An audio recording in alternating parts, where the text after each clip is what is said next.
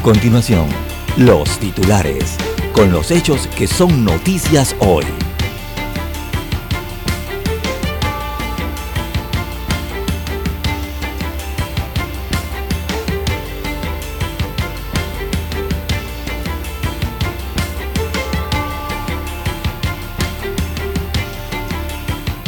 Carrizo propone en la ONU que acceso a medicamentos sea un derecho humano. El vicepresidente de Panamá durante su pronunciamiento en la Asamblea General de Naciones Unidas urgió una iniciativa global que resuelva el precio desmesurado y la falta de acceso a los medicamentos para los ciudadanos del mundo. Abogada niega que Ricardo Francolini haya recibido soborno de la empresa Odebrecht.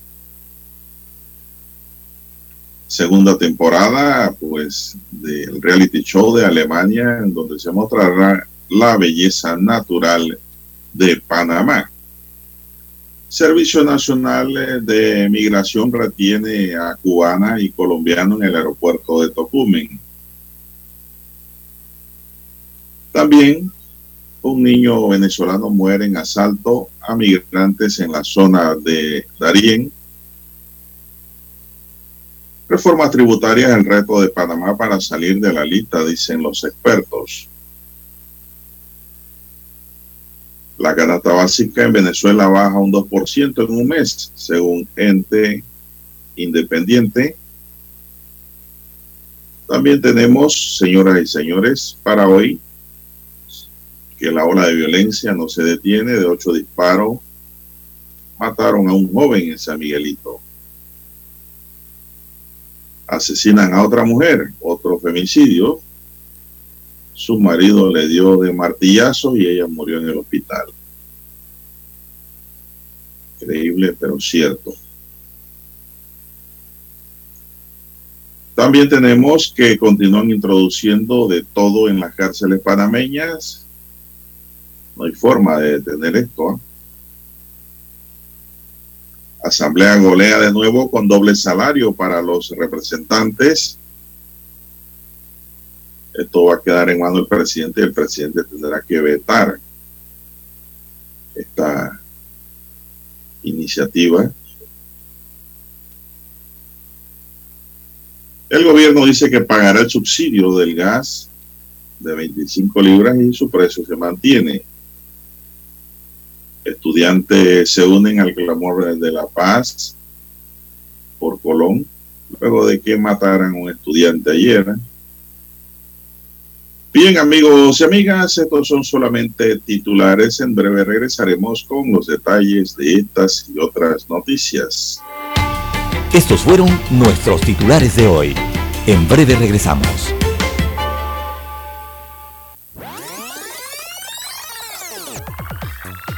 Omega Stereo tiene una nueva app. Descárgala en Play Store y App Store totalmente gratis. Escucha Omega Stereo las 24 horas donde estés con nuestra nueva app.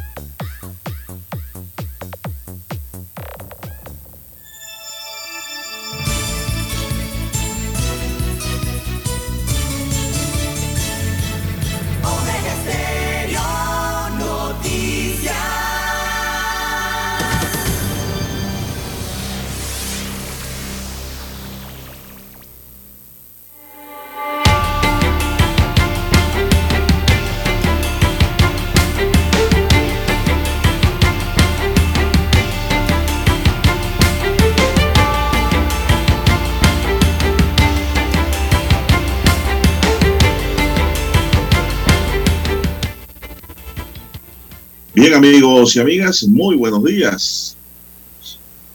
Hoy es viernes, el viernes 23 de septiembre del año 2022.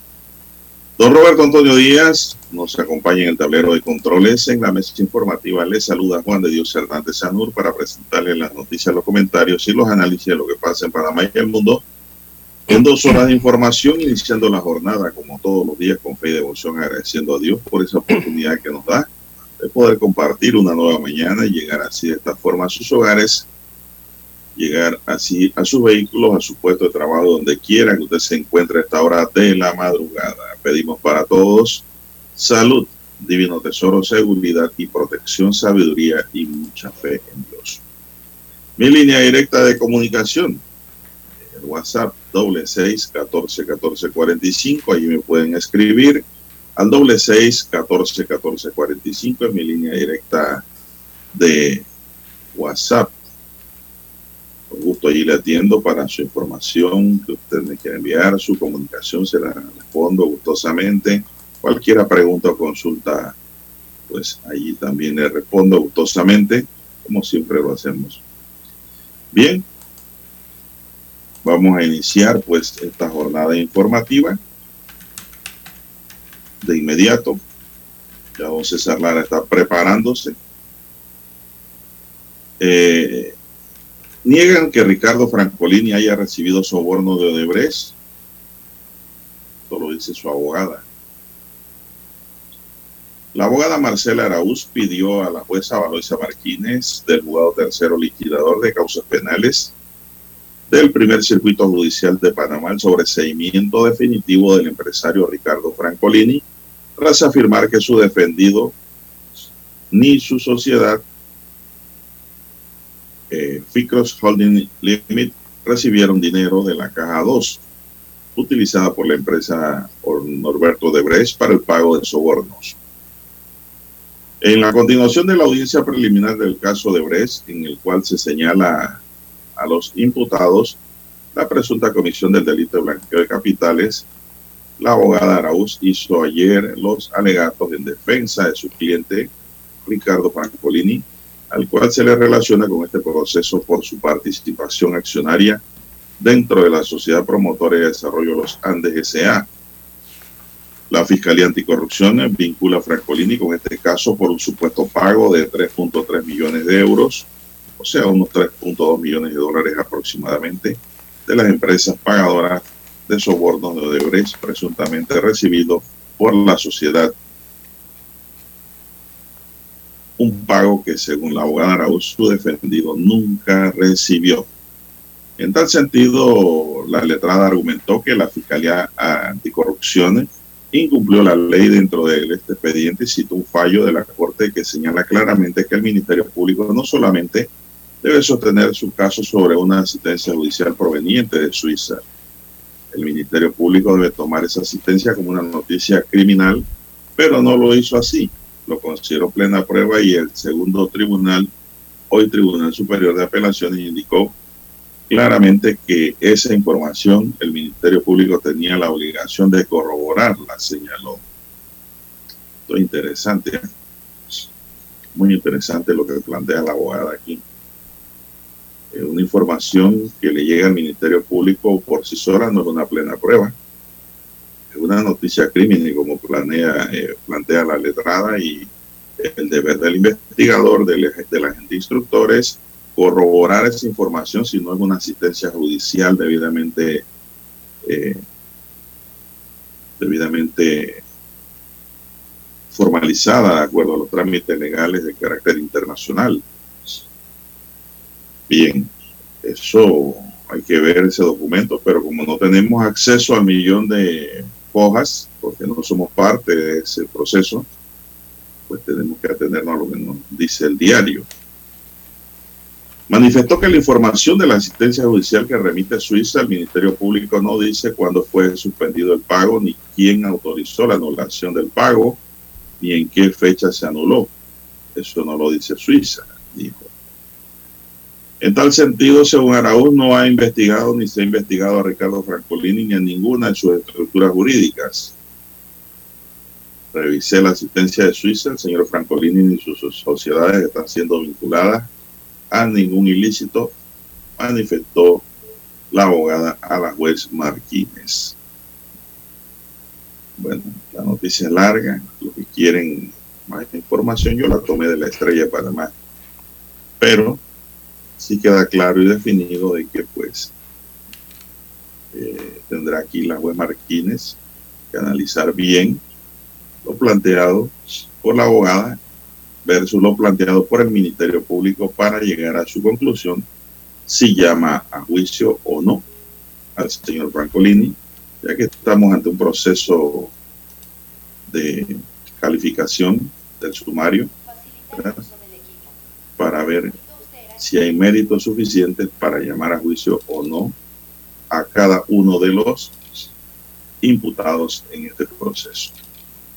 Bien, son las 5.40 minutos, amigos y amigas, en su noticiero Omega Estéreo, el primero con las últimas. La audiencia continúa hoy. Recordemos que hay 49 alegatos de 49 abogados, los más probables. Bueno, creo que hay algunos abogados que llevan eh, dos y tres representados, pero aún así ellos deberían hacer un alegato por cada uno de los representados y no dividir su tiempo en tres. Son las 5.41 minutos, amigos y amigas, en su noticiero Omega Estéreo, el primero con las últimas. Y el Servicio Nacional de Migración retiene a cubana y colombiano en el aeropuerto de Tocumen, una ciudadana cubana que estaba de tránsito por el aeropuerto, fue retenida con documentación fraudulenta por la Unidad de Servicio Nacional de Migración. Sus documentos mantenían inconsistencias de seguridad, lo que alertó a los supervisores de migración. La extranjera admitió que pagó en México para obtener documentos de manera ilegítima. Por otra parte, un extranjero de origen colombiano requerido por las autoridades judiciales en Texas, Estados Unidos, por los delitos de asalto agravado y considerado fugitivo, será entregado por migración en las próximas horas a las autoridades estadounidenses. También fue retenido en el aeropuerto de Tocumen. Son las 5.43 minutos, amigos y amigas, 5.43 minutos en su noticiero Megesterio, el primero con las últimas. Vamos a la primera pausa y regresamos de una vez en... La mejor franja informativa matutina está en los 107.3 FM de Omega Estéreo, 5.30 AM. Noticiero Omega Estéreo presenta los hechos nacionales e internacionales más relevantes del día. 7.30 AM. Infoanálisis con entrevistas y análisis con los personajes que son noticia. De 8 y 30 a 9 y 30 de la mañana, sin rodeos, con Álvaro Alvarado. De lunes a viernes, por Omega Estéreo. En centrales telefónicas, la casa del teléfono es tu mejor opción. Te asesoramos y ofrecemos buena atención años de experiencia trabajando para ti. La casa del teléfono, ubicados en ya Brasil y lista hermosa. La casa del teléfono, líder de telecomunicaciones. La casa del teléfono, distribuidores de Panasonic. Ven a visitarnos. La casa del teléfono. 229-0465 lsdtcorp.com Distribuidor autorizado Panasonic. Para anunciarse en Omega Estéreo, marque el 269-2237. Con mucho gusto le brindaremos una atención profesional y personalizada. Su publicidad en Omega Estéreo. La escucharán de costa a costa y frontera a frontera. Contáctenos 269-2237. Gracias. Noticiero Omega Estéreo.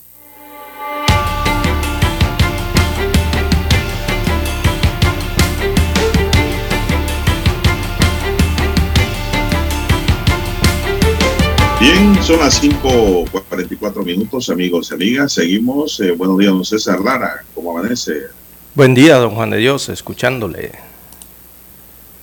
Bien, don Juan de Dios. Bueno, en datos adicionales de la audiencia preliminar, ya como usted había adelantado. Bueno, en lo que respecta al expresidente Ricardo Martinelli y su defensa, eh, insiste en que Marquines que Marquines, que tiene principio de especialidad, insisten en esto, esto es la defensa del expresidente Ricardo Martinelli, se aferró ayer nuevamente al principio de especialidad como argumento para eludir los cargos de blanqueo de capitales relacionados con el pago de sobornos por parte de Odebrecht. Ayer tocó el turno de Roniel Ortiz, quien representa al exmandatario en este caso y fue el segundo abogado en presentar sus alegatos el día de ayer, jueves, durante la audiencia preliminar del caso. Eh, la defensa insistió en que Martinelli se encuentra protegido por el principio de especialidad y que la Fiscalía Especial Anticorrupción eh, violó sus garantías fundamentales.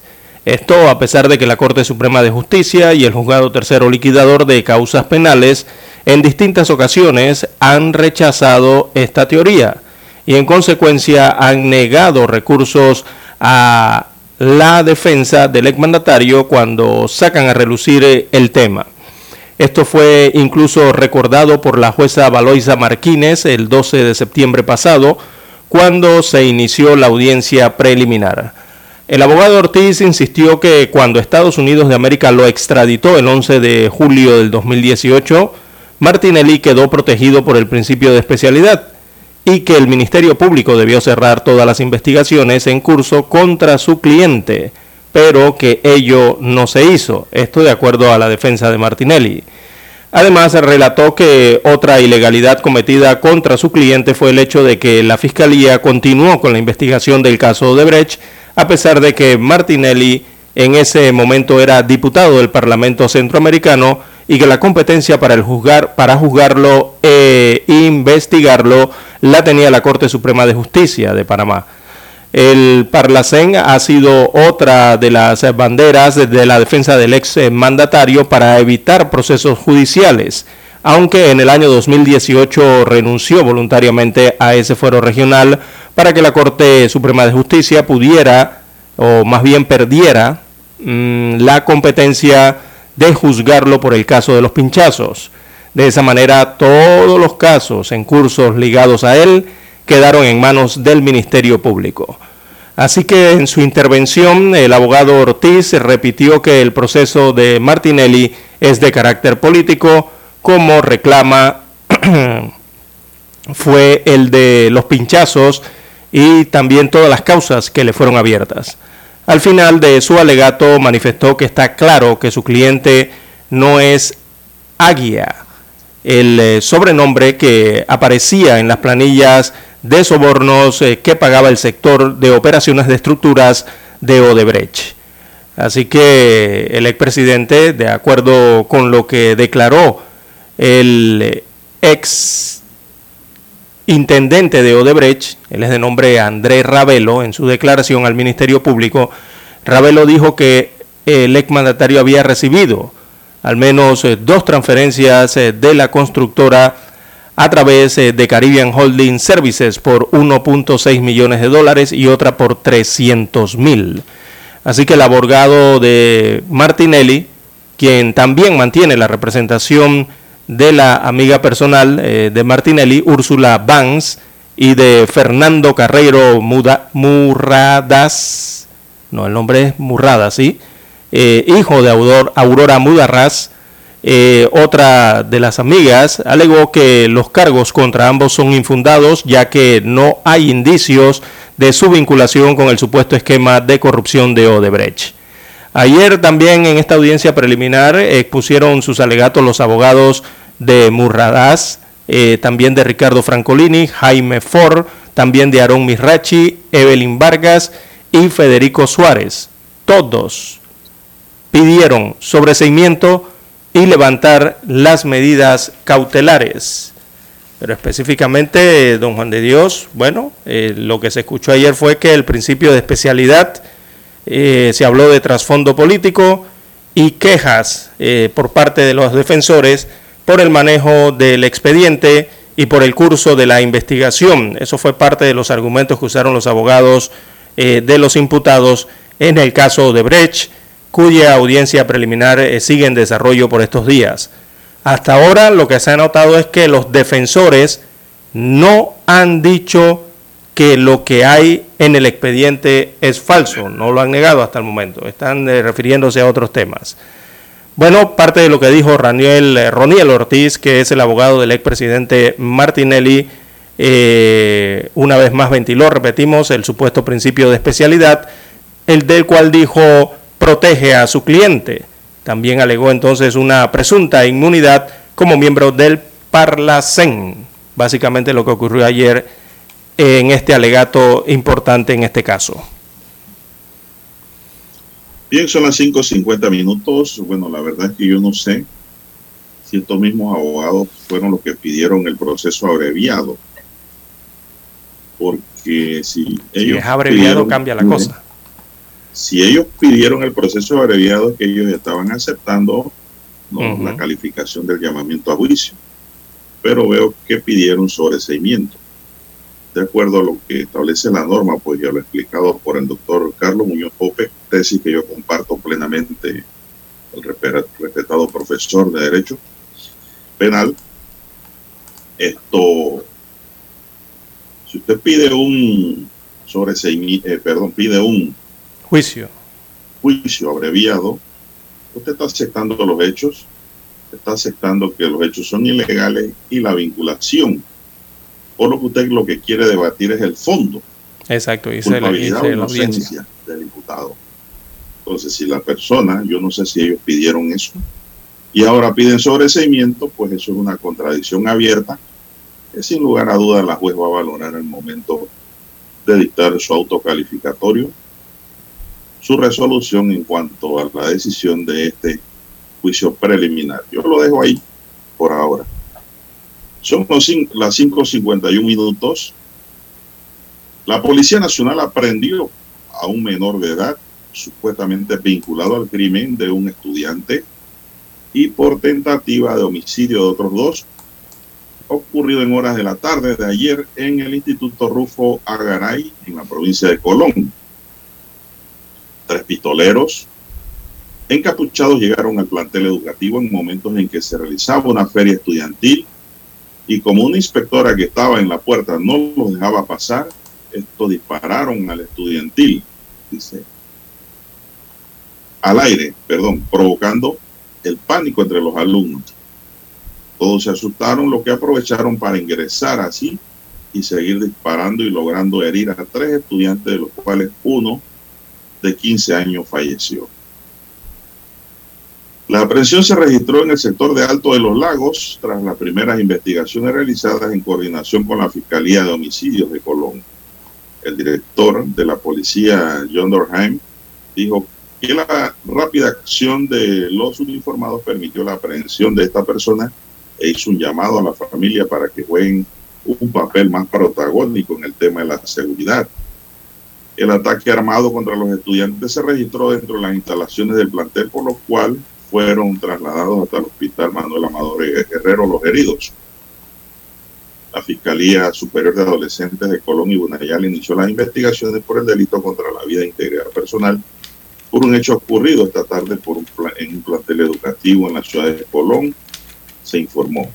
Horas después del trágico suceso, el Ministerio de Educación emitió un comunicado a través del cual hizo un llamado a deponer todo tipo de violencia y promover la convivencia pacífica en el centro educativo y las comunidades del país.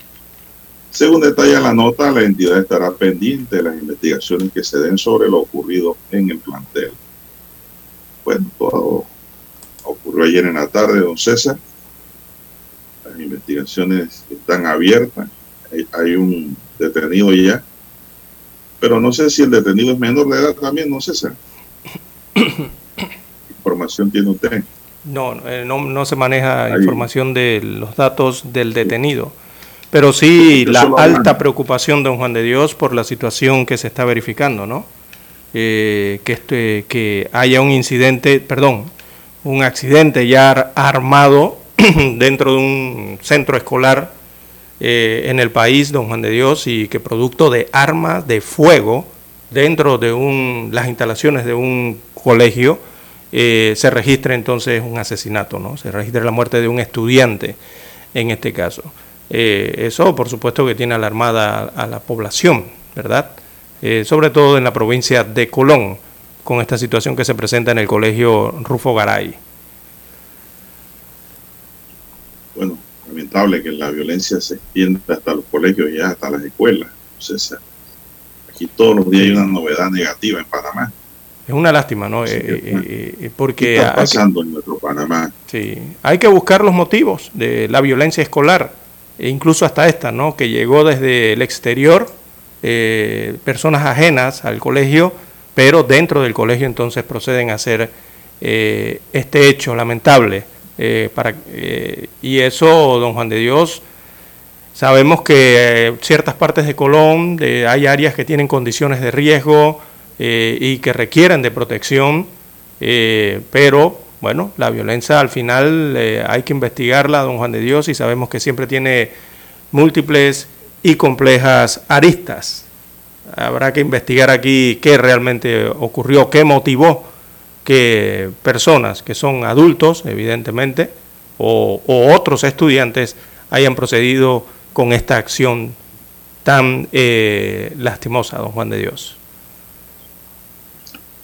Bueno, son las 5.56 minutos. Sí, hay tiempo para otras noticias. También, don César, dentro de la ola de violencia y criminalidad, que no ha habido gobierno que la haya podido parar, ni este, ni el anterior, ni el trasante anterior. Por el contrario, se han venido incrementando los actos de violencia. Ahora asesinan a un joven de 19 años por rivalidades entre pandillas. Edwin Moreno murió consecuencia de ocho disparos que recibió estando en su residencia ubicado en el Martillo, Victoriano Lorenzo, distrito de San Miguelito. El mayor Carlos Aprilla, encargado del área B, zona policial de San Miguelito, dijo que de acuerdo a informes extraoficiales, tres hombres descendieron de un vehículo y dispararon contra la víctima que estaba en su casa y se fugan entre las veredas. Pero indicó que el herido fue llevado al San Miguel Arcángel donde falleció. Indicó que el móvil de este homicidio pudo ser por rivalidades entre pandillas por el dominio territorial. El agente policial expresó que el lugar donde se registró el hecho tiene muchas salidas, sin embargo mantienen los operativos en busca de estos implicados. Sostuvo que este es el primer homicidio que se reporta en esta área sin embargo, el último fue en diciembre del año pasado. En la escena estuvieron presentes el director de la policía, también John Derheim, y el comisionado Mario Castillo, jefe de la zona policial de San Miguelito. La policía sigue investigando, sigue buscando rastros de los asesinos para dar con ellos. Bueno, se desconoce el móvil de este nuevo asesinato. Aquí hablan de rivalidades entre pandillas, pero eso tiene que ser confirmado, César. ¿Cuál es la rivalidad y por qué no? Todo esto ha ido cambiando para peor en Panamá. Antes yo recuerdo que, entonces, la diferencia no se arreglaban así. Se, arreglaban respetando la vida. Hoy día no. Sí, por ahí cerca, en el huerto escolar o por otro lado, pero respetando. y sigo diciendo, don César, hay que cambiar la pena la posesión ilegal de arma. Arma sin permiso. Merece una pena alta. Porque esa persona no está registrada en la oficina de armas del Ministerio de Seguridad. Y por tanto, es una persona que puede y cree y puede realizar cualquier tipo de fechoría sin que lo puedan identificar porque es un arma ilegal. Si usted carga un elemento de un elemento percusivo, si es un elemento que sirve para causar daño.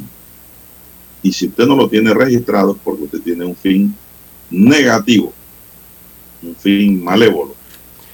Bueno, y es lo que se está... tiene que ser sancionado autónomamente, don César. No porque disparó, no disparó autónomamente sea el delito. Quien le encuentre en el arma va a pagar una pena ejemplar en Panamá. Y yo creo que se va a disminuir estos niveles y que muchos jóvenes cargan pistolas y revólveres sin permiso y ni les interesa. Y el mercado negro se mueve afuera, camina entre ellos sin ningún problema y sin ningún temor. Ojalá me esté escuchando algún diputado que tome esta iniciativa, don César, y ponga penas ejemplares Aquí no hay que hacer grandes estudios como se requiere para el derecho penal, para lo que es la tipificación y el aumento de la pena. ¿Por qué? Porque los muchachos están muriendo, los panameños sanos están muriendo, la gente sana está muriendo, la gente les están asaltando y todo por la existencia de estas armas ilegales. Aquí no hay que dar vuelta. Esto hay que aplicarlo y punto. Necesitamos un buquele en Panamá realmente, señor Roberto Antonio de Díaz. Vamos a la pausa.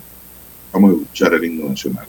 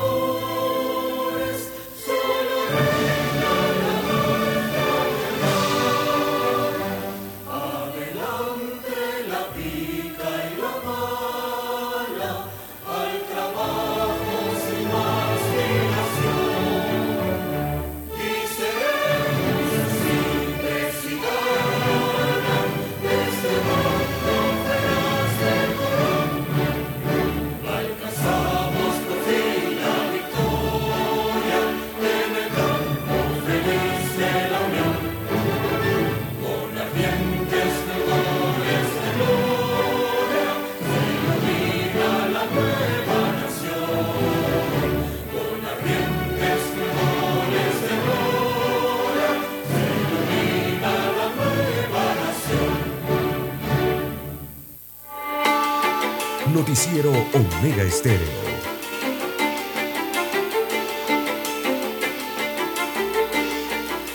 Bien, son las seis tres minutos, amigos y amigas, están en sintonía de Omega Estéreo, cadena nacional. Oiga, don César, recibo aquí un escrito de un oyente, así es, dice que él no entiende por qué para la entrega de calcomanías se demoran tanto tiempo en la alcaldía hoy día. Eh, la palabra es odisea. dos horas y medias, casi las tres horas bajo el sol. Eh. Y haciendo fila. Y nada que la cosa caminaba. Si él dice que cuando Blandón era alcalde, usted pagaba automáticamente, se registraba en caja, iba a buscar su placa y le daban su lata era un trámite de máximo 15 minutos. Menos, don Juan de Dios, en 10 minutos usted sacaba su placa. Sí, porque a veces, es verdad, yo tomé 5 minutos. Oiga, a mí no, me, no llegué ni a 10. Yo me quedaba sorprendido. Hoy día usted va, paga, porque no hay calcomanía. Eso es una fila y un tiempo. Luego, cuando va a buscar la calcomanía, tiene que hacer ahora cita por internet cuando le dan el día y la hora, usted va y tiene que esperar dos y tres horas. ¿Cómo es eso? Eh, una odisea, don Juan de Dios. Es una alcaldicia del señor Fábrega. Fábrega. Eh, horrible, don Juan de Dios, lo que está ocurriendo durante la administración de Fábrega con la distribución de las placas y las calcomanías. Y don Juan de Dios, porque han vuelto como una especie, no sé, un chicheme, una sopa, un no sé, qué, qué, no sé ni, ni qué, cómo definírselo pero lo han convertido en una odisea, eh, don Juan de Dios, eh, ir a buscar la calcomanía siquiera para la placa. Eh, ¿Por qué? Porque por un lado, yo hasta el momento yo no entiendo eso de que hay que hacer cita para ir a sacar la calcomanía, don Juan de Dios. Una cuestión que un trámite que le debe tomar a usted 10 minutos, si acaso, o 15 cuando máximo. Entonces, una cita, ¿por qué? Además, ¿por qué? Eh, si ya las medidas de restricción de COVID-19 fueron levantadas en Panamá. O sea, aquí ya no hay que hacer cita porque cuestiones de, sanidad ni nada de eso, de, la pandemia, ya todo eso lo levantaron. Entonces, ¿por qué insisten con esto de la cita para ir a buscar la calcomanía? Además, la alcaldía de Panamá veo que tiene otros servicios que hablan de una placa o calcomanías por delivery, usted llama y se la llevan por delivery yo no sé si será eso lo que está generando toda esta situación.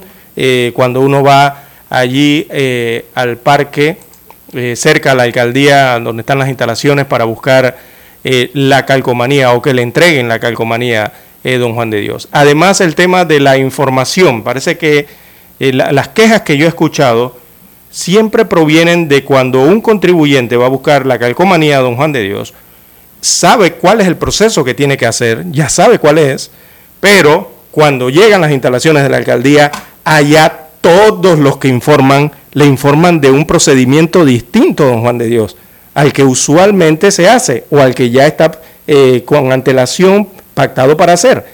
Y queda el contribuyente entonces dando vuelta, don Juan de Dios. Lo envían para aquí, suba acá, baje, vaya hacia la otra fila, eh, eh, abra su celular, tome su celular y vuelva a hacer una cita cuando ya usted está allí, en las oficinas, allí frente, que usted está viendo que está repartiendo las calcomanías, y los mandan a hacer otra nueva cita. O le dicen que se cambien de fila, porque yo no entiendo la verdad. Eh, ¿Qué pasa con el municipio de Panamá y esa entrega de calcomanías? No es que el sistema es engorroso y la gente que no anda en redes sociales y no maneja esas cosas está perdido, porque usted tiene que hacer la cita a través de la página web. Ellos, si su calcomanía está lista, ellos le dan el día y la hora. Si no está lista, le dicen que no está lista. Y usted puede circular tranquilo por las calles con su documento de pago.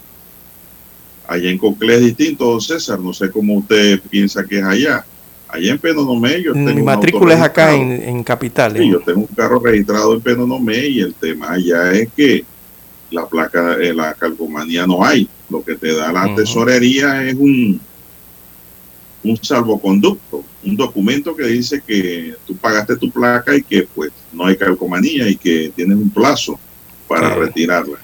Es que, yo, es que yo no entiendo. Cuando usted va, no está la calcomanía, le dan otra prórroga. Es que yo vuelvo, insisto en lo mismo. Yo creo que la génesis del problema es eso de que llaman a hacer cita. Primero, ya las restricciones de COVID, vuelvo y repito, ya no existen. No tiene por qué haber cita allí. Uno. Y dos, cuando usted está en las instalaciones, le vuelven a decir que, que vuelva y haga una cita desde su celular. Pero le piden que se eh, que, vaya a otra fila para terminar el trámite. Entonces, ¿usted para qué lo envían a hacer una cita si le están diciendo que se coloque en una fila para hacer el trámite? Entonces, todo eso es un solo enredo que tienen allí en lo que dan información en el municipio y, el propio proceso, me parece a mí. Si usted llega sin haber hecho esa cita, don César, no le van a atender. Pero lo envían a una fila para que lo atiendan.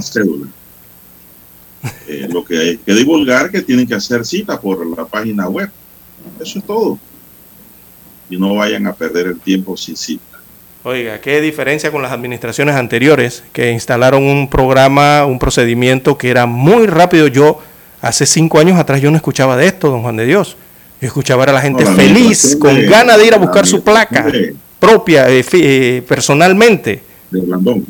y sí, porque decían que visitaban el área, visitaban el parque, eh, las nuevas instalaciones, que para esos años estaban creo que inaugurándolas, eh, y eh, el, ir a buscar la matrícula en la calcomanía era placentero en esos años. Usted no le tomaba ni 10 minutos, 15 minutos y salía de allí, tranquilo, sin ningún estrés, sin nada.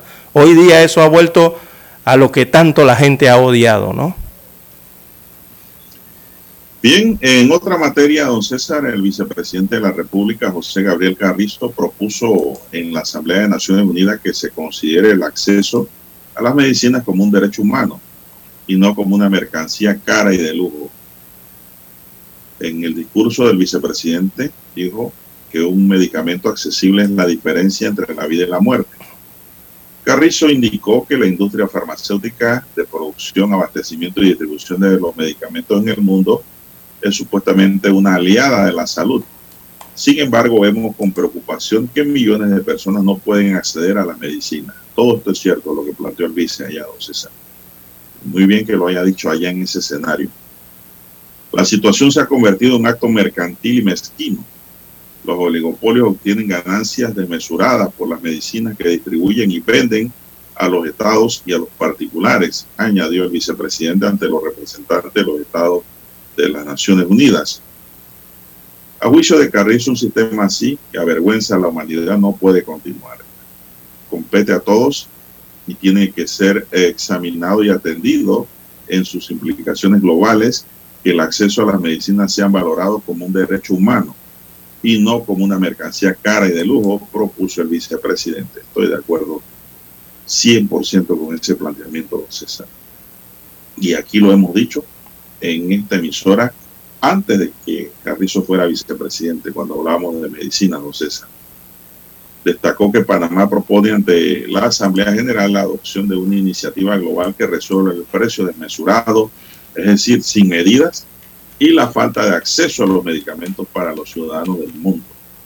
Carrizo fue designado por eh, el presidente Cortizo como el conferencista del gobierno panameño ante la ante el periodo 77 de sesiones de la Asamblea General de Naciones Unidas que se realiza en Nueva York.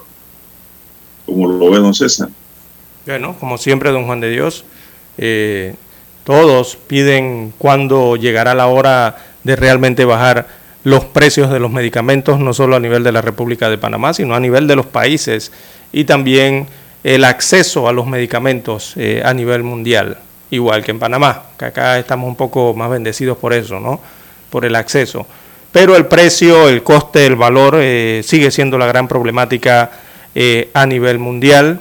Eh, recordemos que hay un derecho humano antes que las medicinas, que es el derecho a la salud, ¿verdad? El derecho a la vida, en este caso. Y es de plantearse entonces en donde se hablan de los derechos humanos, todos los países que son las Naciones Unidas, que para estas, estos días tienen eh, su eh, reunión anual eh, de los países. Bueno, y yo no me siento bendecido, don César, porque en realidad tampoco hay acceso. No, pero me refiero a la distribución, el acceso de llegada de medicamentos al país. Sí hay. Pero ¿de qué te vale que te la pongan al frente de la medicina? Ah, el precio. 50 el precio. 100 dólares para Exacto no hay acceso. Por eso hablaba de las dos situaciones. Entonces estarán bendecidos los que esa accesibilidad le beneficia porque tienen los recursos económicos para pagar los caros, ¿no? Exactamente. Exactamente. Pero, pero eh, la gran mayoría, la gran mayoría de los pobladores del mundo no somos millonarios. Allá es donde voy, que lo, esto lo estamos hablando en el contexto de las Naciones Unidas, no simplemente estamos hablando del contexto de Panamá. Acuérdese que en las Naciones Unidas hay cinco continentes y muchos de esos continentes tienen poco acceso a los medicamentos, ¿no? Yo diría que es la misma situación. Hay, pero para que lo, para quienes lo pueden comprar. Sí, claro, claro. Y si usted tiene que decidir, entonces, entre un medicamento y, qué sé yo, una letra de un carro, usted va a seguir comprando su medicamento y ahí va a ser esclavo hasta el día que se muera consumiendo esta medicina. Sí. Pero es bueno, es bueno decir esto ante el, resto de los jefes eh, de Estado, de gobiernos, presidentes y primeros ministros del mundo, don Juan de Dios, y ante las Naciones Unidas. Me parece excelente la, No, sí, el escenario es el, escenario es el propicio, porque hay que seguir exigiendo, no simplemente a nivel de, Panamá, sino a nivel del mundo. Eh, para que despierten los gobiernos, don César. Y, la transparencia en los precios, don Juan de Dios, porque aquí es donde está todo. Eh, imagínense eh, Panamá hablando de estas situaciones y España preguntándose, pero ¿por qué ellos están hablando de esto si en mi país, España, los medicamentos son accesibles y están baratos? O estará diciéndose el de México lo mismo, pero ¿por qué ellos hablan de esto si aquí cerquita donde ellos están conmigo, en el continente americano, mis precios son más bajos? en los mismos medicamentos. Y así se preguntarán todos los que están en esas Naciones Unidas sentados, pero ¿por qué Panamá se queja con esto? O, hay esa problemática en este país centroamericano. Si allí mismo los vecinos americanos tienen precios más accesibles, más baratos de los medicamentos. Así que hay que transparentar eso también, ¿no? Es la exigencia, la transparencia sobre todo en los precios reales eh, de los medicamentos a nivel mundial. Bien, son las 6:15 minutos. Don Roberto, vamos a hacer otra pequeña pausa y regresamos con más noticias. 5:30 AM, Noticiero Omega Estéreo, presenta los hechos nacionales e internacionales más relevantes del día. La mejor franja informativa matutina está en los 107.3 FM de Omega Estéreo, cadena nacional. Desde los estudios de Omega Estéreo, establecemos contacto vía satélite con la voz de América. Desde Washington, presentamos el reportaje internacional.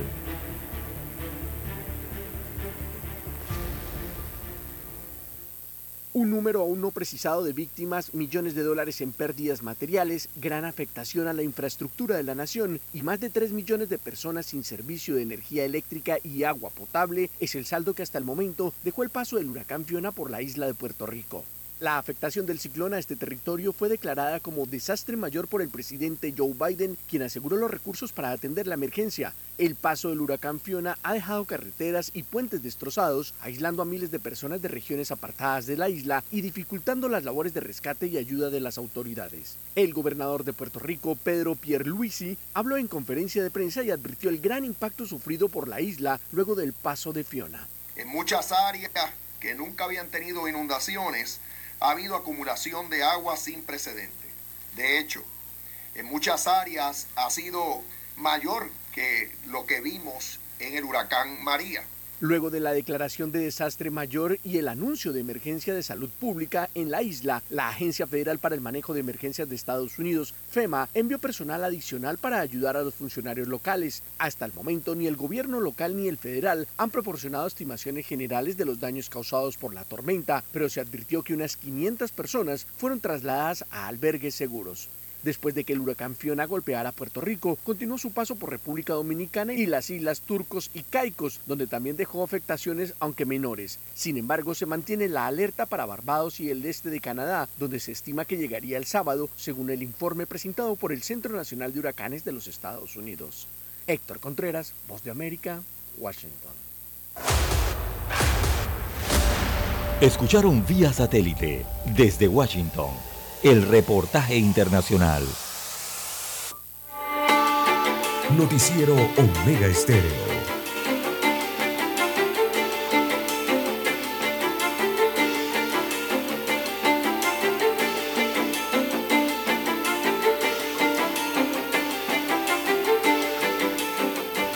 Bueno, avanzamos, son las 6 y 18 minutos.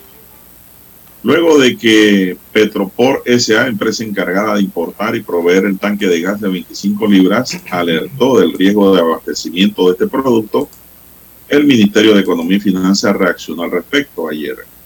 La entidad mediante un comunicado anunció que se espera que la próxima semana la Comisión de Presupuesto de la Asamblea apruebe dos solicitudes de traslado de partida, una de las cuales estará destinada al pago del subsidio del tanque de gas a fin de que el cilindro de 25 libras mantenga su precio de 4.35.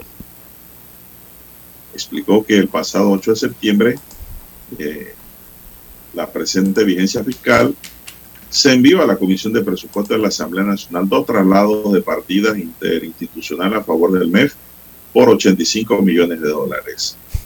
Detalló que el primer traslado por 40 millones es para reforzar la partida correspondiente al subsidio del tanque de gas y el segundo desembolso de 45 millones se utilizará para cancelar los meses de enero a abril del subsidio eléctrico FED COVID-19. En el 2021 este subsidio representó 91.2 millones, en el 2020 70 millones y en el 2019 78.6 millones. Para el 2022 hay presupuestado 75.6 millones de dólares. en pocas palabras, don César, eh, Comisión de Presupuesto de la Asamblea es la que tiene la responsabilidad de aprobar esa solicitud lo antes posible. Y allá es que hay que dirigir, dirigir los reclamos, don César, de la población en cuanto a la lentitud de cómo están manejando el tema Exacto. de conseguir el dinero Temas para importantes, el ¿no? pago del subsidio del tanque de gas de 25 libras y el subsidio eléctrico FED COVID-19. Es allá donde está la cosa. Es que la- volvemos a la misma pregunta de siempre. eso rápido y evitar problemas con la población. Exactamente. Aquí no se puede hacer clientelismo con esto. ¿ah? No se Eh, puede. Volvemos nuevamente a lo mismo, a la prioridad del gasto público. O sea, el, el subsidio al tanque de gas, subsidio a electricidad. Hay cosas importantes, un man de Dios, que usted no puede estar esperando al último momento, ¿verdad? Para tramitarlas, sabiendo la burocracia que hay en el país. Una de las dos, o no habían recursos para eh, eh, honrar esa deuda, o el trámite lo hicieron tarde. Una de, una de las dos situaciones es la que yo veo allí, no, no le encuentro otra. Eh, una de las dos pasó. Entonces, eh, don Juan de Dios, aquí es donde uno ve la prioridad del gasto del, gasto público, el gasto de los fondos, de los recursos, de, lo- de los impuestos de los contribuyentes, de los que se pide prestado para el país, el gasto del presupuesto general del Estado.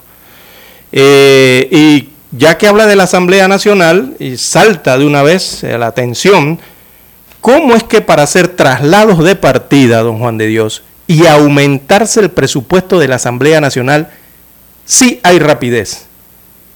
Vuelvo y le repito, en enero la Asamblea Nacional inició con un presupuesto de 135 millones de dólares para su funcionamiento anual y en julio ya iban por 200.4 millones de dólares aumentado. Ese es el presupuesto modificado, ¿verdad? ¿Y cómo se modifica? Con lo que usted acaba de explicar. Trasladando partidas, haciendo esto, ra, ra, ra, ra. bueno. Pero ¿por qué para la Asamblea y gastos de planilla sí existe la eficiencia, la rapidez, la velocidad, ¿verdad? Eh, la prioridad. Pero para otras situaciones tan importantes como esta del tanque de gas, ese es el tanque de cocina de todo Panamá, don Juan de Dios, de todas las casas, las residencias, apartamentos en Panamá y de algunos emprendimientos pequeños. Entonces, para eso sí hay que esperar a último momento, tra- eh, en donde llegas casi a asfixiar a un inversionista, como es la empresa esta Petro, que tiene que buscar cerca de 80 millones de dólares de financiamiento para mantener la distribución. Don César, Dígame. emprendimiento no, de ningún tipo. Si usted me va a poner una fritanguera ahí de hojalda y de tortilla y de, de cualquier producto esos deliciosos que se hacen en calle, que es la fritura, eh, don César, eso no se puede, no se debe usar tanque de gas. El tanquecito 25 pequeño libras, no va. comercio. Ese tanque de gas es para el consumo doméstico, nada más. Cero negocio. Cero negocio. Usted sabe, alguien se le salió por ahí, conoce que alguien está haciendo emprendimiento con ese tanque de gas. Ah, bueno, entonces los carritos de hot dog tenemos un gran problema. Eso está mal. Ajá, usted ha dicho una gran verdad. Los carritos hot dog andan con esos tanques de 25 libras. No debe ser de 25 libras. Tiene que ser de 100. Es Oh, verdad. Usted sabe lo que es empujar un tanque de 100 libras. Bueno, yo no sé. Yo no sé, pero un carrito de no debe andar con un tanque de 25 libras porque ya eso es actividad comercial, no sé. Hay que No ponerle varias ser. Llantitas al carrito, no pueden ser cuatro llantitas. Para que se pronuncie la Codeco y el Ministerio de Comercio e Industrias. Para que eso se aclare, porque es verdad, he visto por ahí carretillas que cargan tanque de 25 libras. Y eso no es para eso. Y si el gobierno lo quiere hacer que sea para eso, pues entonces que lo diga. Que lo diga. Lo admita, lo acepte, lo acepte. y lo publicite. Pero Así yo es. tengo entendido que eso no es para ninguna actividad de comercio. el tema. Porque a cada rato están multando con César a la lavandería que usen esos tanques. Sí, las lavanderías sí no lo tienen permitido. Está que es Los tácito, ¿no? restaurantes que usen tanque 25, las fondas, las multan. Entonces no se puede, no puede ser para unos sí, para otros no. Ese no es el fin. Son las 6:25 minutos. Bueno, don César, yo veo una buena, buena iniciativa aquí del diputado Tito Rodríguez. Estoy viendo aquí en el periódico. Y esto no es ni propaganda, ni halago, ni nada parecido, porque este servidor no se presta para eso. Este servidor dice las cosas objetivamente como son, con temor solo a Dios. Y ni a Dios hay que temerle porque Dios es bueno. Por eso digo todo. El diputado Tito Rodríguez sostuvo una reunión con el director del Instituto Oncológico Nacional, Juan Carlos Alcedo, donde se abordaron temas de importancia para la población, como es el cáncer en el país, don César. ¿eh? Esto es algo que está allí y le voy a decir que es bien serio. Pasa que no, a veces nos olvidamos de eso. En esta reunión Rodríguez mostró interés y preocupación porque el Instituto Oncológico Nacional tenga mayores recursos económicos y que logre la construcción de facilidades de atención médica más cerca de las comunidades en el interior del país. Otra gran realidad. En este sentido, el parlamentario informó en la reunión que ha presentado una iniciativa la cual busca adicionar un impuesto a las bebidas alcohólicas y este será trasladado, este impuesto, directamente al patronato del Instituto Oncológico. Se pudo conocer que en las próximas semanas también el diputado se reunirá con empresarios y dueños de comercio, expendio y fabricación de bebidas alcohólicas. El Instituto Oncológico Nacional debe tener más recursos para que tenga mejores facilidades de atención médica en el interior del país, dice el diputado Rodríguez. Esto me parece, don César, no sé si es viable, pero me parece una excelente idea. O sea, buscan modificar la ley de impuestos a bebidas alcohólicas bueno, eso tiene que ser estudiado, ¿no? Y el Ministerio de Comercio debe tener ahí una gran participación en el tema. Así es. Pero el fin es no, Sí, lo, eh, bueno, esta iniciativa ya yo la he escuchado anteriormente en la Asamblea Nacional. Ya en varias, han, han existido varios intentos, o por lo menos se ha escuchado hablar de ella, pero nunca he escuchado que haya llegado a comisión en primer debate o se haya analizado o aprobado algo al respecto siempre quedan en, como decimos, ¿no? en el hemiciclo, en el discurso este inicial, que de la palabra que toman la mayoría de los diputados. Ahora bien, el objetivo es bueno y ojalá se pueda concretar una, una iniciativa legislativa como esta o una modificación, sea a través de lo que del recurso que sea, para eh, otorgar recursos al Instituto Oncológico Nacional. Es más, don Juan de Dios, eh, aquí también lo he dicho anteriormente, eh, por allá en Coclé, están el, el Ministerio de Salud está construyendo un nuevo hospital en Penonomé, un hospital de varios pisos, eh, cerca a la comunidad de Penonomé, a la, ciudad de Penonomé. Una instalación nueva completa, más amplia, con mayores servicios. Pero el hospital viejo, que es el Aquilino Tejera, sus infraestructuras quedan allí. sería una buena oportunidad también analizar y pensar que allí se pueda instalar alguna eh, de estas especialidades de, oncología, don Juan de Dios, en la provincia de Coclé. Eh, o de la otra que tiene que ver con nefrología también, que hay mucha afectación en esta región del país con el tema eh, de los riñones en la población. Alguna de las dos. Me parece que pudiese ser utilizada esas instalaciones que dejaría el hospital Aquilino Tejera, ¿no? hay que ver qué analiza y qué decisión tiene el Ministerio de Salud o para qué las va a destinar. Ojalá no pase como el Marco Roble, don César. sí, que quedó, exacto. Ahí quedaron las estructuras, se llenó, eso fue de basura y están en abandono, se puede decir, porque no las remozan, no las activan y no se hace nada. Pues. Hay que buscar darle una solución y un uso a las cosas, don César. Sí como la gente que tiene muebles en sus casas lo tienen por ahí tirados en las esquinas y no lo usan ni lo regalan. Y, hay que echarle el ojo, como usted bien señala, a esto del oncológico antes de ir a la pausa, don Juan de Dios, porque las estadísticas, cuando uno ve las estadísticas eh, de la Contraloría de estos casos de cáncer, eh, uno ve que nunca, no, no se mantienen, sino que siguen en aumento. O sea, usted cada año ve que el cáncer en general va aumentando entre un 15 a un 20% año por año que pasa. Y usted registra la del siguiente año y vuelve a ver que es 18%. Y la que el año que después viene, 20%. Y va aumentando los casos, eh, don Juan de Dios. Por lo tanto, es importante eh, lo que se puede hacer por el Hospital Oncológico o el Instituto Oncológico Nacional aquí en Panamá. Bueno, César, eh, lo que pasa es que la gente no le presta interés a esto. Yo creo que esto debería ser un interés inicial y general del propio gobierno central. Parece mentira, don César, que hay que, haber, hay que vivir en los momentos para poder eh, a veces sentir las cosas, pero eh, yo no deseo que nadie pase por ese instituto, don César. No, no, no, que va, Es una verdadera odisea estar asistiendo a, esta, a este instituto.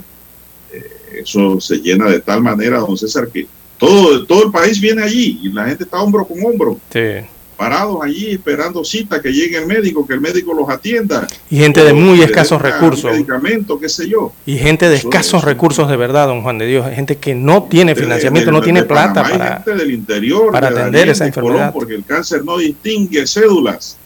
Entonces, Ni estatus económico ni nada. ni estratos económicos tampoco. Allí es el lugar donde se aglomera todo el mundo buscando una salida, una solución, una respuesta a la enfermedad. Y eso, don César, ahí es donde el ser humano pues aprende a ser más humano, don César. Bueno, la iniciativa me parece buena, don Juan de Yo Dios. no creo que sea necesario caer o tener que pasar por allí o asistir a un familiar allí para poder entender de que este instituto debe tener las mejores facilidades en el país. Así es. Y no está ocurriendo. Eh, César. El impuesto de las bebidas alcohólicas actualmente ronda los 45 centavos por el grado de alcohol, ¿no? Por cada grado de alcohol. Eh, si a los cigarrillos le aumentaron el impuesto y a 5.50 todavía lo siguen consumiendo, imagínese usted, a sabienda del daño que hace a la salud, eh, yo creo que sí se le puede grabar a un grado más eh, un impuesto al alcohol. Vamos a la pausa y retornamos. Bueno, vamos a la pausa. Para anunciarse en Omega Estéreo, marque el 269-2237. Con mucho gusto le brindaremos una atención profesional y personalizada. Su publicidad en Omega Estéreo. La escucharán de costa a costa y frontera a frontera.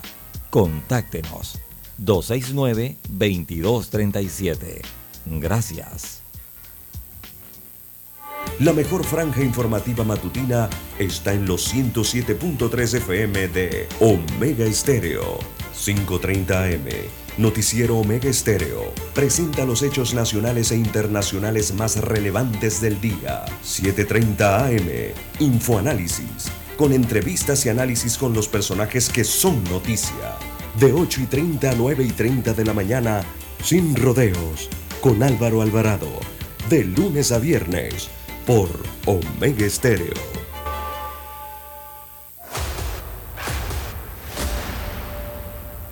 Desde los estudios de Omega Estéreo, establecemos contacto vía satélite con la voz de América. Desde Washington, presentamos el reportaje internacional.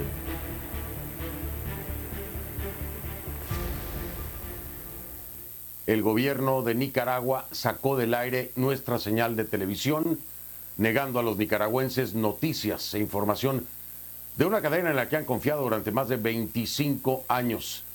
Así informó la cadena CNN en español la decisión de Nicaragua de sacar su señal de las cableras a partir de la medianoche de este miércoles. Aunque el ente regulador no ha hecho un anuncio oficial, organizaciones denuncian que la acción del gobierno es en respuesta a la posición crítica de CNN.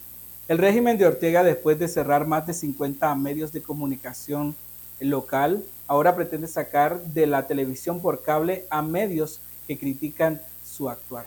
La salida de CNN en español de la televisión por cable es un acto que viola el derecho a la información. La Alianza Cívica por la Justicia y la Democracia CNN en español se destacó por la cobertura a la crisis sociopolítica de Nicaragua que estalló en 2018, pero también por la entrevista que el presidente Daniel Ortega dio a la cadena estadounidense durante los días más críticos del conflicto.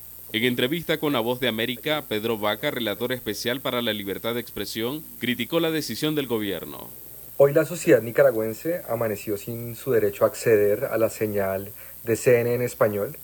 Este es un acto de censura que rechazamos por parte de la Relatoría Especial para la Libertad de Expresión de la Comisión Interamericana de Derechos Humanos y que también marca un punto crítico para el cubrimiento periodístico sobre Nicaragua. Este es un episodio que se suma a una operación sostenida de censura en la cual el exilio de periodistas, la cárcel, la ocupación de medios de comunicación, las presiones judiciales son parte de la cotidianidad de la prensa en Nicaragua. La salida de CNN en español se da mientras los medios del gobierno fortalecen sus alianzas con los medios rusos y chinos. Donaldo Hernández, Voz de América. Escucharon vía satélite desde Washington el reportaje internacional. Noticiero Omega Estéreo. Las noticias impresas en tinta sobre papel. Con ustedes. Escuchando el periódico. Los titulares de las primeras planas de los diarios estándares de circulación en Panamá.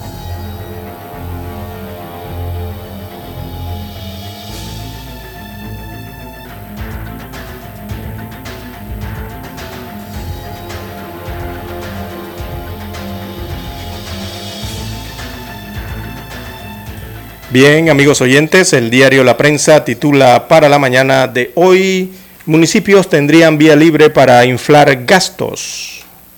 Destaca la información del diario La Prensa de portada que los municipios del país podrían usar el 100% de lo que reciben en concepto de impuesto de bien inmueble, partida que debe destinarse a proyectos, podrían ser utilizados para gastar o utilizarlos en gastos de funcionamiento, que es planilla y contratos y obras sociales correspondientes a la vigencia fiscal del año 2022.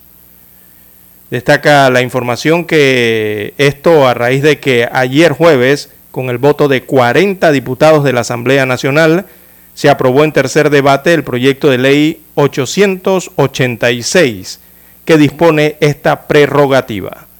Así que ese proyecto recibió el visto bueno de los diputados pese a que en marzo pasado el presidente Laurentino Cortizo vetó una propuesta similar, argumentando, entre otras cosas, que el artículo 163 de la Constitución Política de la República de Panamá prohíbe a la Asamblea Nacional ordenar u autorizar otras partidas y programas no previstos en el presupuesto general del Estado, salvo en casos de emergencia declarados por el Ejecutivo.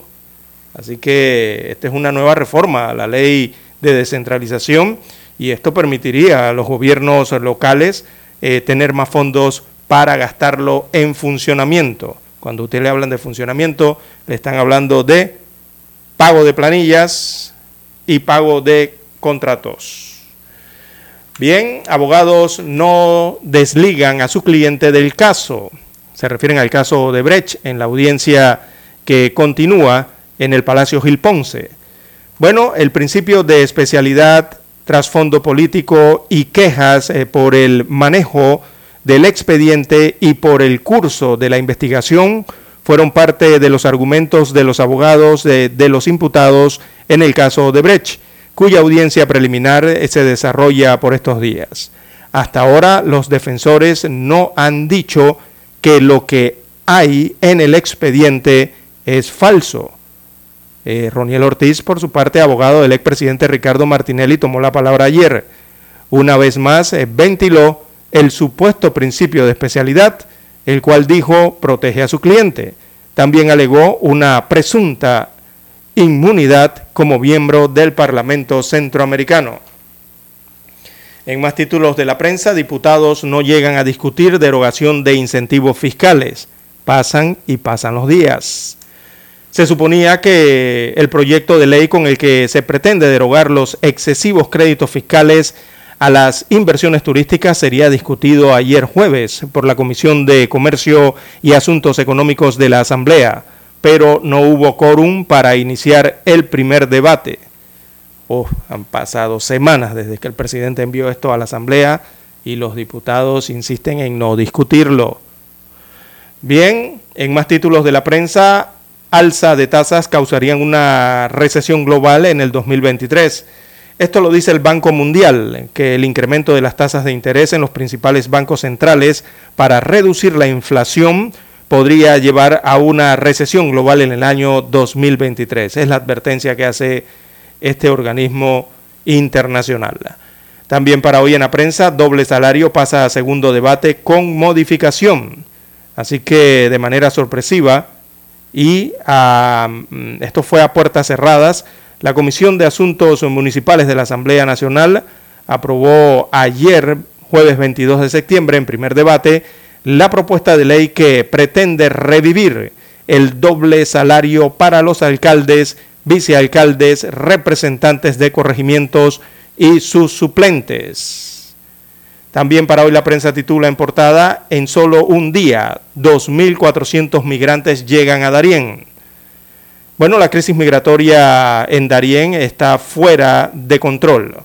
En este mes eh, han muerto dos menores de edad y el ministro de Seguridad, Juan Manuel Pino, informó que la noche del miércoles 21 de septiembre arribaron 2.400 migrantes en una sola noche.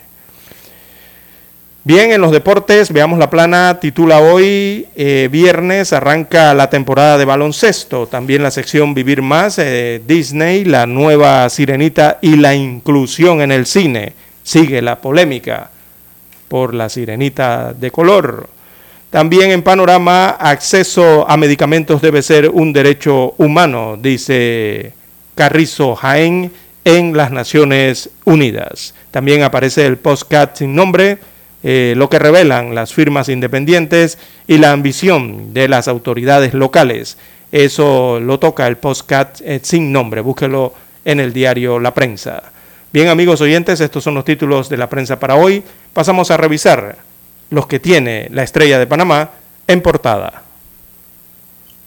Así es, la decana para hoy nos dice lo siguiente, amigos y amigas. Carrizo reclama una iniciativa global para resolver precios de medicamentos. El vicepresidente José Gabriel Carrizo cuestionó ante la Asamblea General de la ONU la industria farmacéutica y solicitó la adopción de una iniciativa global que resuelva el precio desmesurado y la falta de acceso a los medicamentos.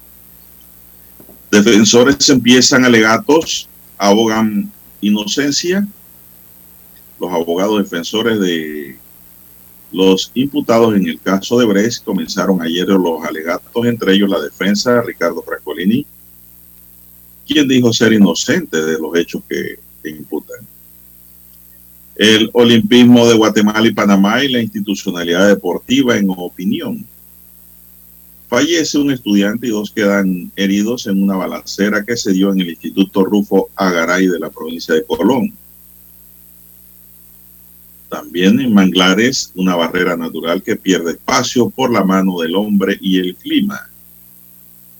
Arte para ayudar a oír. La Fundación Oír es Vivir organiza su evento más importante del año, la subasta anual de arte denominada Tú donas, ellos oyen son 130 horas de artistas nacionales e internacionales para recolectar fondos para la labor que realiza.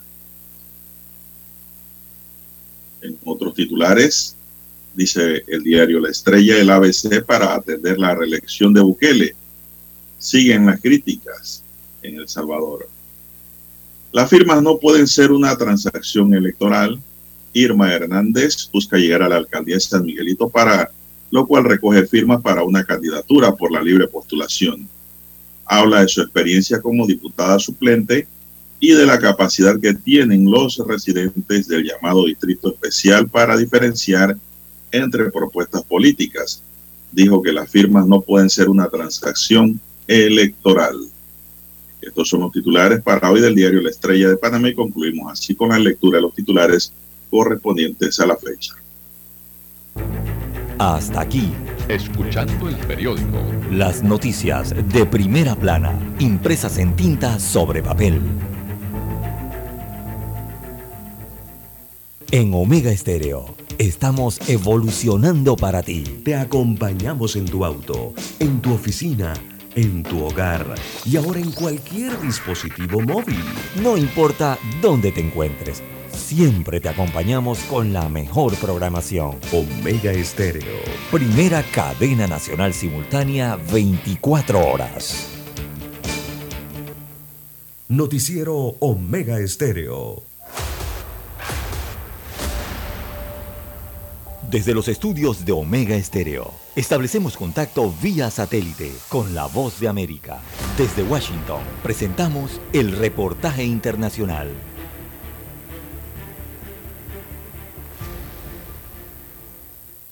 La Reserva Federal de los Estados Unidos, la Fed, que es el equivalente al Banco Central, anunció un nuevo aumento en la tasa de intereses clave en tres cuartos de punto, siendo la tercera vez que lo hace durante el año y no descartó posibles aumentos en el futuro, lo que mantiene el temor de una posible recesión económica en el país. El anuncio lo realizó el presidente de la Reserva Federal, Jerome Powell, y dijo textualmente, ojalá hubiera una forma indolora de hacerlo, pero no la hay, y defendió la medida, argumentando que será la mejor forma para mantener un buen índice de empleo en el país en el futuro.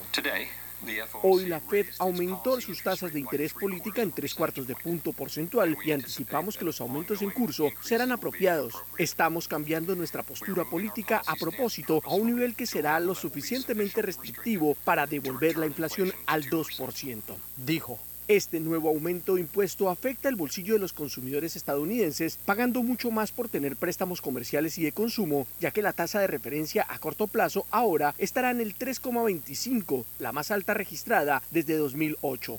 Algunos especialistas consideran que los fuertes incrementos en las tasas de interés propuestas por el gobierno del presidente Biden podrían significar un grave riesgo para la economía estadounidense y tener un impacto negativo en el empleo. A pesar de estos temores, el informe presentado por el ente regulador demuestra que el empleo sigue siendo un indicador satisfactorio en el país. La caída de los precios del combustible ayudó para que la inflación se diera un poco en agosto si se compara con el mismo periodo del año anterior. Sin embargo, el índice de 8,3% de aumento en los precios sigue siendo muy alto para las cifras históricas de la economía estadounidense. Héctor Contreras, Voz de América, Washington. Escucharon vía satélite desde Washington el reportaje internacional. 7:30 AM. Infoanálisis, con entrevistas y análisis con los personajes que son noticia. La mejor franja informativa matutina está en los 107.3 FM de Omega Estéreo, cadena nacional. Problemas de tierra, reclamos por accidentes, despidos injustificados, reclamos de herencias, sucesiones, daños y perjuicios. Todo problema legal civil, penal y laboral Consulte al 6614-1445. Licenciado Juan de Dios Hernández le atiende. 6614-1445.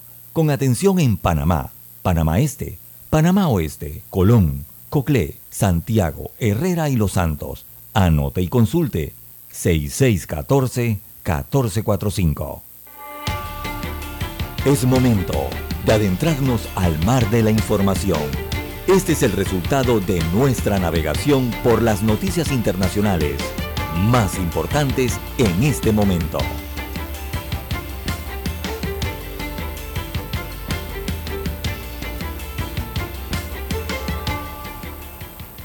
Bien, ¿qué pasa por el mundo, don César? ¿Qué podemos observar? Bien, don Juan de Dios, a nivel mundial, eh, veamos, nos vamos a la parte central, eh, o más bien el, el este de, de Europa. Eh, en el mapa, bueno, se informa que regiones ucranianas votan sobre su adhesión a Rusia en consultas que para Kiev y Occidente son farsas, asimismo farsas. Así que las regiones ucranianas controladas por Moscú eh, votaban el viernes, o sea, el día de hoy, en referéndums de adhesión a Rusia según funcionarios prorrusos en esas zonas. Así que las consultas orquestadas por el Kremlin, eh, que Ucrania y Occidente califican de farsas eh, sin ninguna fuerza legal, están consideradas un paso más hacia la anexión de los territorios por parte de Rusia. Los referendos eh, se celebran en las regiones de Luhansk, en Zaporilla, controlada parcialmente por las tropas rusas, y también en Donetsk, en Gerson, que está casi en su totalidad en manos de Moscú, se espera que la votación comience a lo largo de la mañana. Así que casi con toda seguridad, la consulta en la que se preguntan a los residentes si quieren que sus regiones formen parte de Rusia favorecerá a Moscú. Esto diría el Kremlin eh, o daría, según los medios internacionales, un pretexto para reclamar que los intentos de las fuerzas ucranianas por recuperar el control de esos territorios son ataques contra la propia Rusia, lo que provocaría una drástica escalada en una guerra que dura ya siete meses de este conflicto entre Rusia e Ucrania. Así que los referéndums se están desarrollando en estos momentos en Luhansk, en Zaporilla, en Donetsk y en Gerson. Los resultados eh, podrían favorecer a Rusia al respecto, aunque hay que esperar el final ¿no? de las votaciones. Muy bien, don César, vamos a esperar.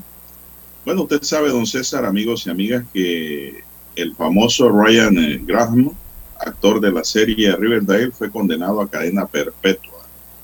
La Corte Suprema de Columbia Británica en Vancouver condenó a cadena perpetua al actor luego de que se declaró culpable de asesinar a su madre. Él actuaba en una serie de Netflix. Él asesinó a su madre y realizó una escalofriante confesión. Harry Style y todo sobre la nueva película que protagonizaba. La Corte Suprema de Columbia Británica en Vancouver, esto en Canadá, aquí no lo dice, condenó a, a cadena perpetua a Ryan Graham, actor de 24 años. Esta condena se dio luego de que el actor se declaró culpable de asesinar a su madre Barbara White y conspirar para asesinar al primer ministro canadiense Justin Trudeau. En marzo de 2022, el actor confesó haber matado a su madre de 64 años en la casa de familia de Squamish, justo al norte de Vancouver, cuando la madre tocaba el piano. Él le disparó a su progenitora en la nuca mientras tocaba el piano, grabó un video y mostró el cuerpo sin vida de su madre. Le disparé en la nuca, dijo. Momentos después ella habría sabido que era yo. Fue la escalofriante confesión que hizo Ryan en la oficina de policía del East Vancouver. Frente a algo tan terrible, pedir perdón parece tan inútil, dijo Graham. Y a la juez Kathleen Kerr, leyendo una hoja de papel, pero desde cada fibra de mi ser lo siento, dijo. Luego de esa confesión, cayó pues la condena a cadena perpetua. Y la pregunta que yo me hago aquí, don César y don Roberto, ¿sería imputable esta persona? ¿O estaba loco? Es una pregunta que dejo allá abierta para la criminología. Bien, las 7.53 minutos de la mañana, don Juan de Dios, y en España estalló una polémica, polémica que tiene que ver con el Ministerio de Igualdad allá en España, don Juan de Dios.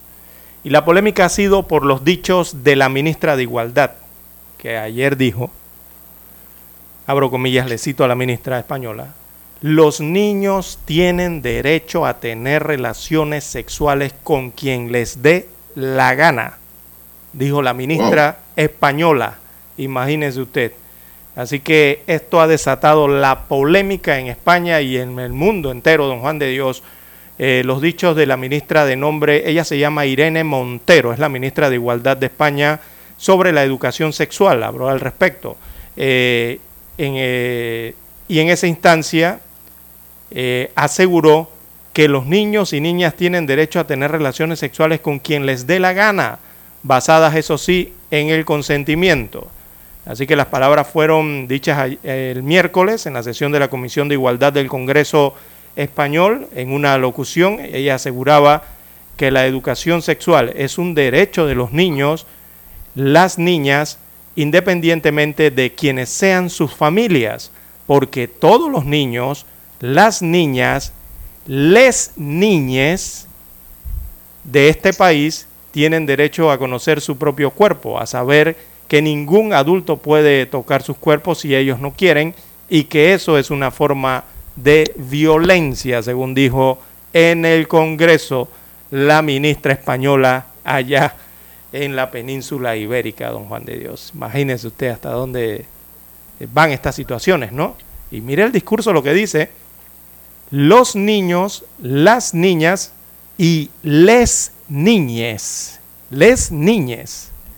Bueno, esto fue dicho allá en España y ha generado entonces la polémica. Eso ha tenido, ha causado repercusión en el sector español y en el partido, ¿no? Que han clasificado estas palabras de gravísimas allá en España y en parte del mundo. Eh, lo que hay que preguntarse, don César, y no escandalizarse a la primera vuelta es, ¿qué quiere decir ella con relaciones sexuales? ¿Cuál es el alcance? ¿Entre quiénes y con quién? Esas son las preguntas que yo haría como abogado ante una manifestación de esta naturaleza. Porque hay principios rectores, don César, que rigen la protección de la niñez y rigen el derecho de familia y el derecho civil. Entonces yo pregunto, ¿cuál es el alcance, cuál es la connotación de esas palabras de la ministra? Exactamente, porque podrían causar No lo dice la nota ahí, es la pregunta que yo le hago a usted. Es, bueno, es precisamente por eso el alcance de lo que quieren decir las eh, palabras de la ministra, porque podrían causar un daño a lo que ya usted dice, rige eh, los derechos de los niños, las niñas, en cuanto a este tema. No, la ministra no lo explica. Simplemente lo dijo en un discurso en el Congreso y eso ha generado la explosión ¿no? Eh, de repercusión de polémica en la opinión y también en los sectores políticos y el resto de la sociedad española. Incluso, incluso eh, han, si incluso tiene una relación sexual con un adulto hay delito. Claro que sí. Y si un niño tiene relación sexual con otro niño, don César, mm, hay que ver. En donde ella dice que haya consentimiento, tampoco, don César, vale. Porque los menores no tienen capacidad jurídica para decidir sobre sus actos. Por eso es que existen las leyes protectoras de menores, que son de orden público. Así es, don Juan Precisamente para el Estado proveer los mecanismos necesarios y las herramientas para poder proteger a la niñez. Sí, lo que pasa es que para esto es... Pregunta. Sí, para buena parte de la ciudadanía, don Juan de Dios, esto yo diría que para la totalidad, esto es inadmisible lo que ha dicho la ministra eh, de Igualdad en España. Es más, los partidos políticos de España están pidiendo ya el cierre del Ministerio de Igualdad. Imagínense ustedes por dónde ya va esto. Eh, ha generado tal polémica. Eh, digo, han pedido la destitución de la ministra, eh, han pedido el cierre, algunos dicen que van a presentar un proyecto para cerrar el ministerio y que esas funciones pasen a otro ministerio. Eh, no, lo que hay que abrirle es un proceso penal a esa ministra. Imagínense usted, eso ha sido prácticamente inadmisible porque, bueno, están hablando de niños, están hablando de niñas, están hablando de pequeños. pero la locura sí. Eh, y la apología del delito también es mala. Exacto. están pidiendo su dimisión. de paso, también le están pidiendo la dimisión por ahí mismo al presidente Pedro Sánchez. Eh, por nombrar a una por nombrar a un titular en este cargo, en este, en este caso esta dama. Y bueno, eh, eso es una explosión que hay ahora mismo en España por esas palabras que dio la ministra de Igualdad. La verdad es que a mí me parece una versión chiflada de lo que es el derecho y la igualdad, don César. Ese es el problema, que a veces la gente estudia tanto, don César, que queda chiflado. Sí. La educación que la gente se vuelve chiflado solo por consumir piedra o droga o alcohol. Sí. La educación sexual evidentemente es importante. ¿no? En la cabeza. En los niños. Por exceso de estudios. Mm. Entonces, todo tiene su ritmo y su control. Es así. Si usted se vuelve adicto al azúcar, para en diabético. Si usted se vuelve, todo en exceso es malo. Hay gente que son súper estudiadas, don César, más graduadas que un termómetro pero están chiflados. No es culpa de ellos. Es la falta de control realmente y alguien que le dijera aguanta ahí, te estás pasando. No sé si esta es la condición de la ministra, pero para ser ministro en España me imagino que se requieren una serie de condiciones y de un perfil adecuado para el cargo, ¿no? Y eso requiere preparación académica y estudios, experiencia. Pero si un ministro sale con esto, no sé con qué fin. Sí, es un peligro, ¿no? Un peligro. Para, un disparate. Y, bueno, hay que ver los temas de la libertad y, hasta dónde llega el libertinaje. ¿no? Y, las, y los límites. Bien, don Juan de Dios. son las 6:59 minutos, César, ya para cerrar este bloque, usted que le gusta perseguir huracanes, tenemos que Bueno, ahí viene Fiona una depresión tropical. el Caribe y se pronostica para las Bermudas una peligrosa tormenta categoría 3 y se muestran signos de que vaya, no hay muestra de que vaya a desacelerar y se espera que el sábado por la mañana llegue a Canadá. Entonces, Fiona, sí. sí, ese es el rumbo de Fiona. Exacto. Más arriba está Gastón, que es otra tormenta tropical. Eh, y antes de ir al- a, la- a las internacionales Don Juan de Dios, se formó ya la depresión tropical número, perdón, número 9 y está frente, está en el Caribe entre Colombia y Venezuela. Vamos a la pausa, don Roberto. Volvemos en El breve. satélite indica que es momento de nuestra conexión. Desde Washington vía satélite y para Omega Estéreo de Panamá, buenos días América. Buenos días, América. Vía satélite. Desde Washington.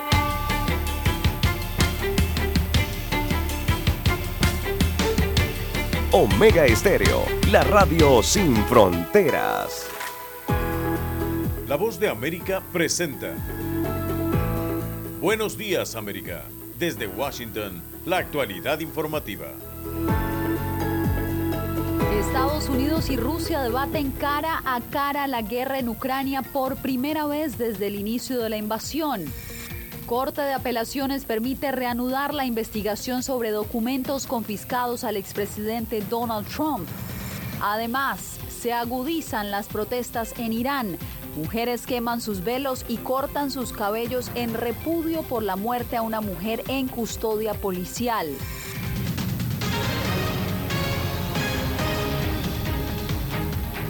¿Qué tal? Bienvenidos. Comenzamos en Nueva York, donde en una reunión del Consejo de Seguridad de la ONU, el secretario de Estado de Estados Unidos, Anthony Blinken, y el canciller ruso, Sergei Lavrov, tuvieron su primer cara a cara desde que Rusia invadió Ucrania. Celia Mendoza sigue en esta cobertura de la Asamblea General de la ONU. Celia, cuéntanos cómo se desarrolló la sesión. Yasmín, se vivieron momentos de tensión, acusaciones fuertes, no solamente por parte de la mayoría de los miembros del Consejo de Seguridad, sino también por parte del fiscal de la Corte Penal Internacional, que aseguró que seguirán trabajando para determinar quiénes son los responsables y cuáles fueron los crímenes que, según él, podrían haber sido cometidos. One man chose this war. Un hombre eligió esta guerra. Un hombre puede terminarla porque si Rusia deja de luchar, la guerra termina. Si Ucrania deja de luchar, Ucrania desaparece. El secretario de Estado de Estados Unidos, Anthony Blinken, reiteró en el Consejo de Seguridad de la ONU el apoyo a Ucrania y el deseo de una salida diplomática a la guerra bajo condiciones justas. Blinken condenó también la amenaza nuclear emitida por Vladimir Putin cuando anunció la movilización de 300.000 soldados.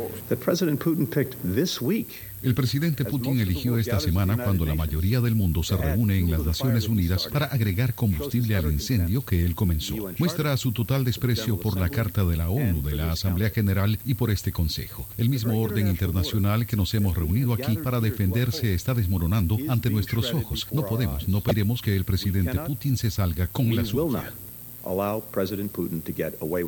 El secretario general de la ONU, Antonio Guterres, denunció los referendos para anexar territorios ucranianos y pidió que la Corte Penal Internacional investigue las denuncias de actos crueles y violaciones de derechos humanos en el contexto de la guerra en territorio ucraniano. Guterres aplaudió el intercambio de 200 prisioneros de guerra ucranianos por el líder de la oposición prorrusa, Víctor Medvedchuk. Esto mientras el canciller ruso, Sergei Lavrov, siguió defendiendo las acciones de Rusia y acusando a la Corte Penal Internacional de no ser imparciales. Un tribunal de federal de apelaciones autorizó al Departamento de Justicia reanudar la revisión de documentos confidenciales que le fueron incautados al expresidente Donald Trump, revocando así una orden previa que limitaba la pesquisa. Precisamente me acompaña hoy en estudio mi compañero Jacopo Luzzi. Jacopo, cuéntanos qué significa esta decisión. Jasmine, este fallo simplifica significativamente el trabajo del perito especial, el juez Raymond Dairy. Si se mantiene en pie, el Departamento de Justicia puede continuar su trabajo y el perito ya no necesitará evaluar los materiales marcados como clasificados, aunque sí seguirá supervisando la investigación de los otros documentos secuestrados. Bien, y en más información, al menos nueve personas han sido asesinadas en Irán en medio de los recientes enfrentamientos entre las fuerzas de seguridad y manifestantes indignados por la muerte de una mujer de 22 años que se encontraba bajo custodia policial. Jorge Agobián nos trae la actualización. Las protestas son las más multitudinarias en ese país desde 2019. Manifestantes en Teherán y otras ciudades incendiaron comisarías y vehículos de la policía este jueves, mientras las fuerzas de seguridad seguían reprimiendo. La indignación por la muerte de Masa Amini, una mujer de 22 años arrestada la semana pasada y acusada de llevar vestimenta inadecuada, ha provocado protestas que han dejado un saldo de al menos nueve personas asesinadas. Este jueves, la Guardia Revolucionaria de Irán pidió procesar a aquellos que difundan noticias falsas y rumores sobre la muerte de la joven. Al mismo tiempo, el gobierno recibió la condena mundial. Estados Unidos impuso sanciones a la Policía de Moralidad iraní y a otras agencias de seguridad.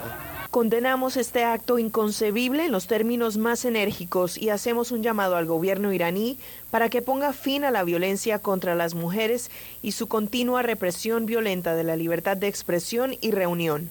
La ministra de Relaciones Exteriores alemana también condenó la violencia desde Nueva York. Esto deja claro que cuando pisoteas los derechos de las mujeres, cuando no tienes otra arma que golpearlas con violencia, esa es la forma más débil de política responsable. El miércoles el presidente iraní reprochó desde Naciones Unidas lo que denominó como doble estándar de Occidente sobre la defensa de los derechos humanos. Seguidores del gobierno tienen previsto manifestaciones multitudinarias para el viernes, según medios oficiales. Jorge Agobián, Voz de América.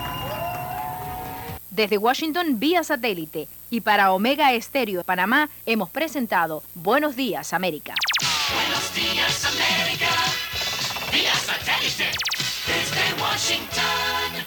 Problemas de tierra, reclamos por accidentes, despidos injustificados, reclamos de herencias, sucesiones, daños y perjuicios. Todo problema legal civil, penal y laboral, consulte al 6614-1445.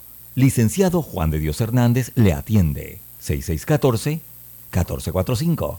Con atención en Panamá, Panamá Este, Panamá Oeste, Colón, Coclé, Santiago, Herrera y Los Santos. Anote y consulte 6614-1445. Noticiero Omega Estéreo.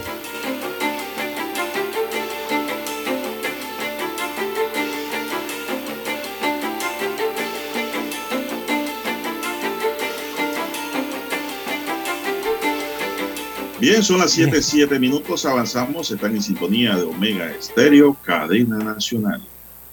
Bueno, don César, usted sabe que a usted le gustaría vivir en el mar, en una casa sobre el mar, don César.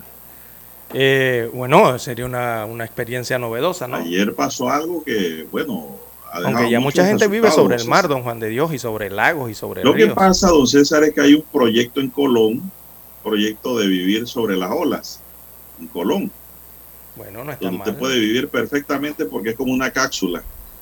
Usted sale de Omega Estéreo y se mete en esa cápsula. Pero, eh, pero eso no sería Allí sobre no el ve a mar. nadie, nadie lo ve a usted, usted ve el mar, vive tranquilo, necesita comprar algo, lo manda a buscar por dron, porque ni siquiera por cayuco o eh, moto acuática, por dron. Pero Bueno, hay un proyecto muy bonito que inclusive se publicitó en CNN, ¿no? Y ayer, pues, se lle- llegó algo inesperado. Qué susto se llevaron los asistentes al lanzamiento de este proyecto. Vive encima de las olas. Luego que la casa modelo se deslizara y por poco termina en el fondo del mar. Eso está en redes sociales ya, todo lo que estoy diciendo. El terrible hecho no registró heridos. La espectacular estructura construida a metros del mar comenzó a deslizarse y desbalancearse, indicó la empresa Ocean Builders, que desarrolla el proyecto en Linton Bay Marina, en la provincia de Colón. Imágenes de video aficionados muestran cómo comienza a deslizarse el Seaport Eco, como se conoce ese tipo de estructura, mientras algunas de las personas que se encontraban en la casa modelo intentaron saltar por la ventana. No te tires, no te tires, decía el personal de Cruz Roja y Sinapro.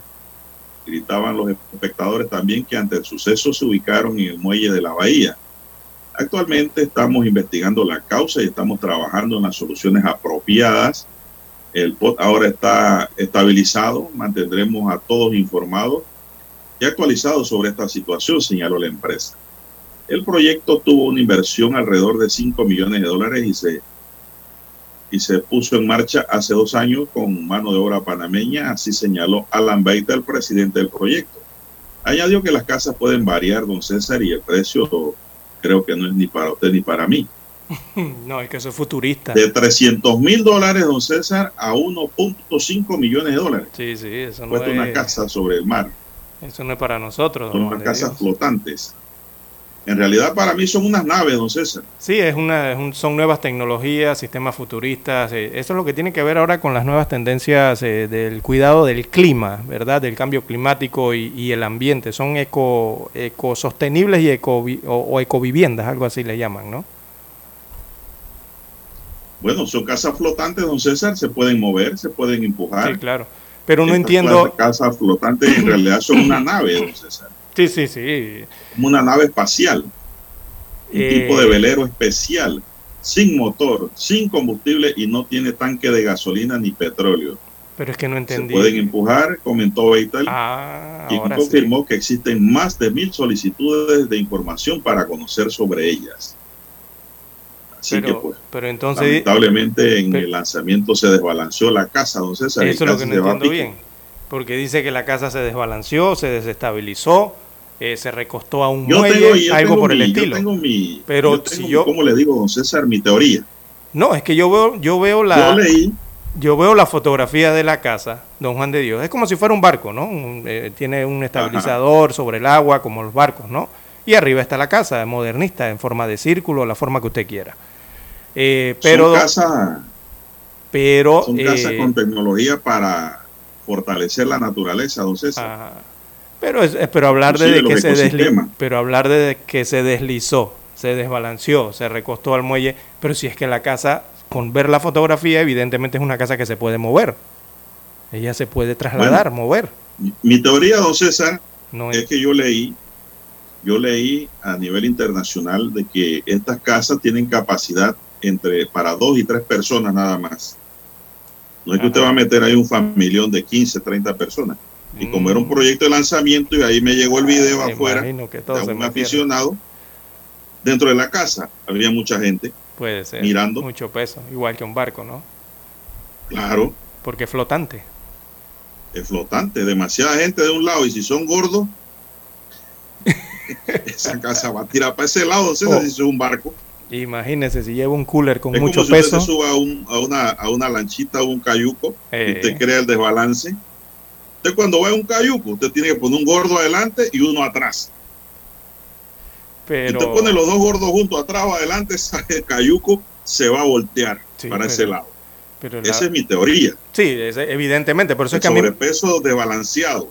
por eso es que sí me extraña, a mí igualmente me extraña de que hablen con estos eh, eh, esta- estos verbos, ¿no? De que se, se iba a caer, inundar y todas estas cosas, eh, cuando es una casa flotante, o sea, es como un barco. Eh, ¿Qué barco no se recuesta a un muelle, don Juan de Dios? Todos. Yo no conozco ninguno que No, cuando lo sea, vayan a eh, estacionarse... es que la casa no está diseñada para meter tanta gente. Puede ser, a mí me, yo también pienso por ahí que fue la situación, De que dos fue un a tres sobrepeso. personas es la capacidad que tiene la casa, según leí en relatos de CNN, que hizo un reportaje sobre esta belleza, porque es una belleza, un lujo, vivir en una cápsula de esta.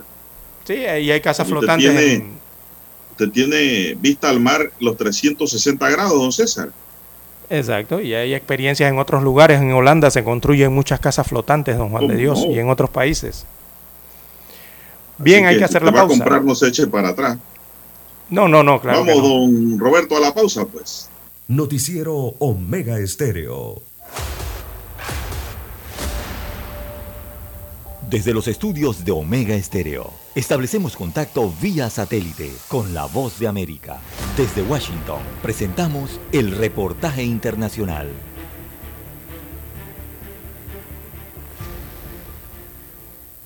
A escasos días de cumplirse siete meses de invasión, el desarrollo actual de la guerra en Ucrania continúa generando nuevos titulares. En un punto crucial del conflicto y cuando las líneas defensivas de Volodymyr Zelensky se alzan más fuertes que nunca, la Unión Europea condenó la recién escalada de Rusia luego de que su líder, Vladimir Putin, anunció el envío de 300.000 reservistas para apoyar su injustificada invasión militar en Ucrania e incluso amenazó a Occidente con utilizar armamento nuclear. Como respuesta al firme ultimátum de Moscú, el bloque comunitario europeo prepara un nuevo paquete de sanciones con el objetivo de abatir la economía rusa que sigue alimentando a las fuerzas militares de Vladimir Putin. En tanto, el mandatario ucraniano Volodymyr Zelensky intervino desde el Pleno de la Asamblea General de las Naciones Unidas en un discurso que se convirtió en el único autorizado a través de una videoconferencia y relató los horrores que se viven en su país. Una nación convertida en un laberinto de fosas comunes,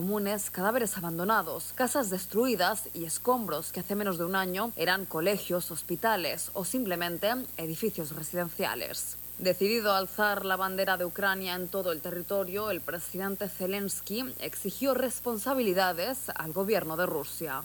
The crime was committed against our state borders. El crimen se cometió contra las fronteras de nuestro Estado. El crimen se cometió contra la vida de nuestro pueblo. El crimen se cometió contra la dignidad de nuestras mujeres y hombres. Ucrania exige un castigo por intentar robar nuestro territorio. Un castigo por los asesinatos de miles de personas. Despojado de toda esperanza, el mandatario ucraniano descartó la posibilidad de reanudar las negociaciones con Moscú, advirtiendo que Rusia quiere pasar el invierno en territorio ocupado para poder reorganizarse y reagruparse. Una vez más pidió ayuda militar y apoyo financiero para defenderse y continuar con la protección a su pueblo y aseguró que la neutralidad conlleva indiferencia en un emotivo e impactante discurso que acabó con una ovación de pie de la gran mayoría de los delegados. Judith Martín Rodríguez, Voz de América. Escucharon vía satélite desde Washington el reportaje internacional. Noticiero Omega Estéreo.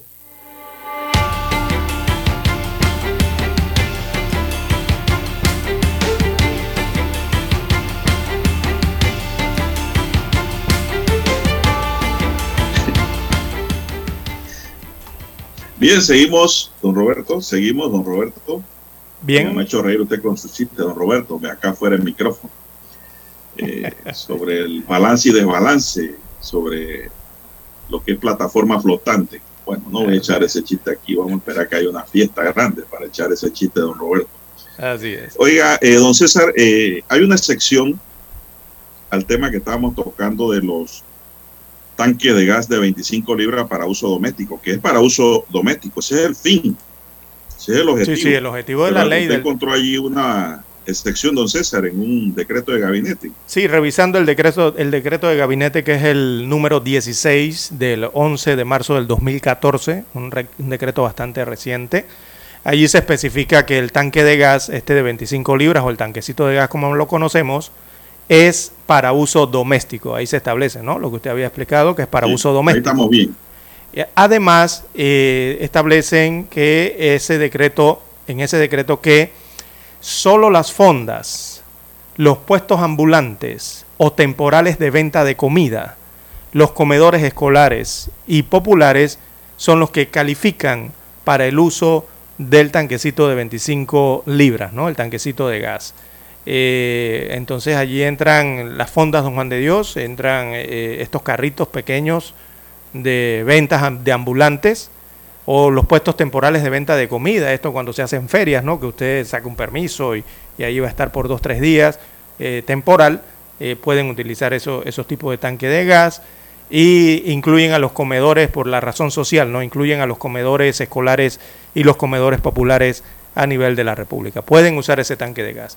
El resto eh, tiene que ir a los tanques mayores, ¿verdad? De, de 100 libras, de 75 creo que hay otro y así, ¿no? Bueno, las fondas pequeñas, don César. Sí. Tampoco me va a poner una fonda gigante que la disfraz es un restaurante y lo de, disfrazan de fonda. Exacto. ¿Qué es lo que ha ocurrido? Usted ha explicado lo que ha ocurrido. Jugar vivo, ¿no?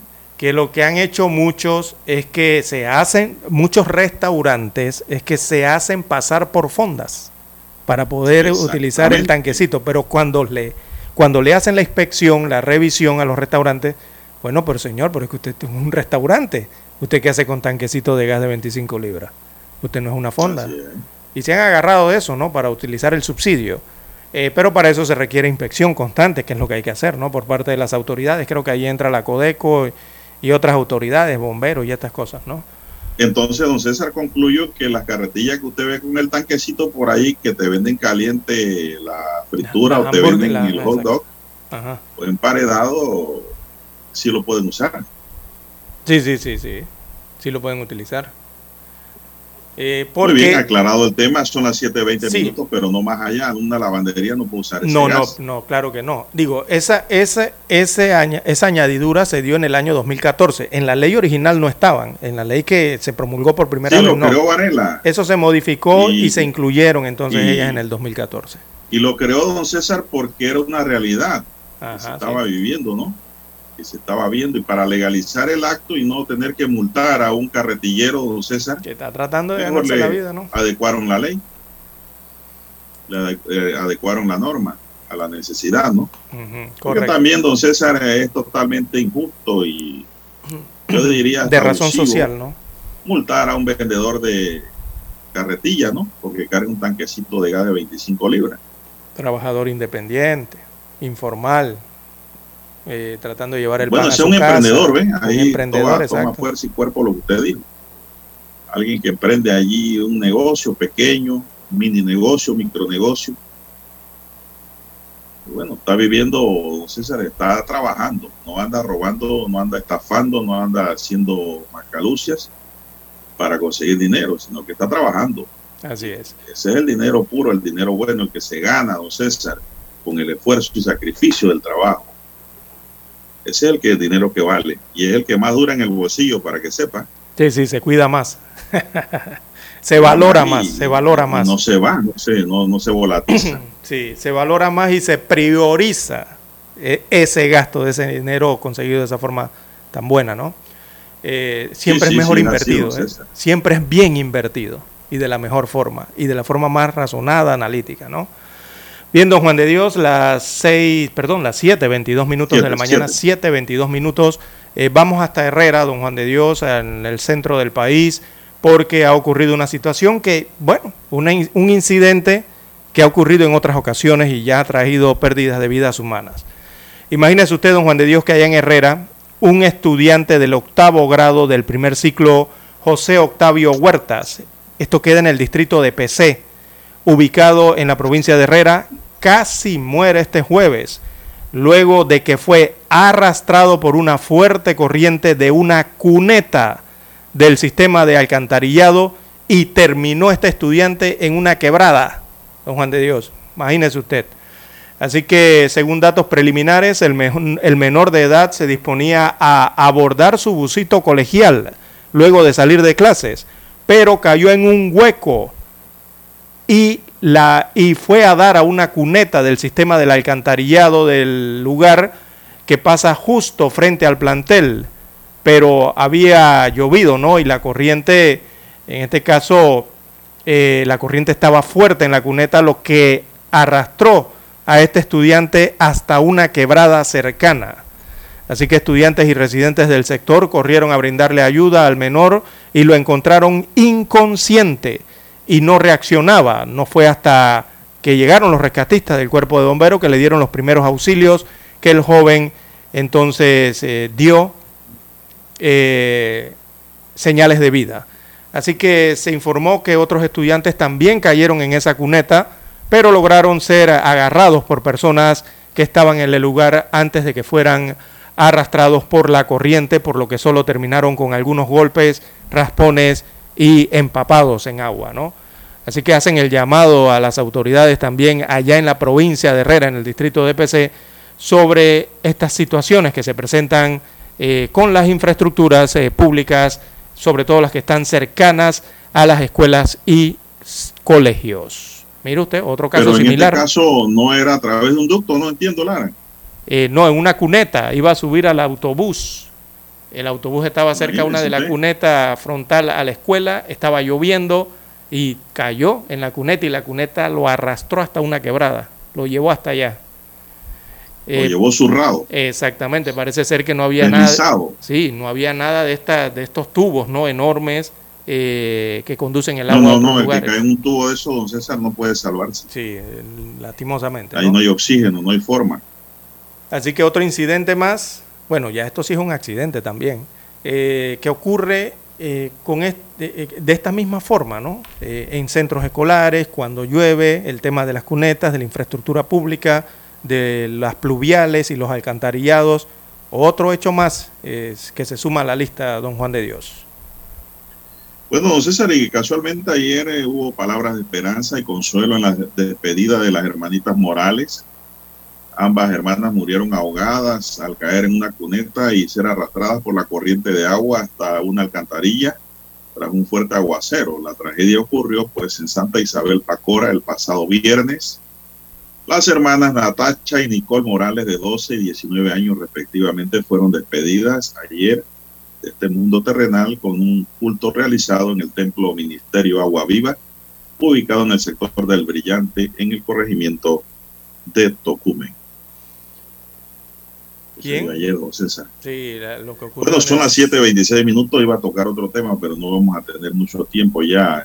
Ya dice Roberto que debemos finalizar.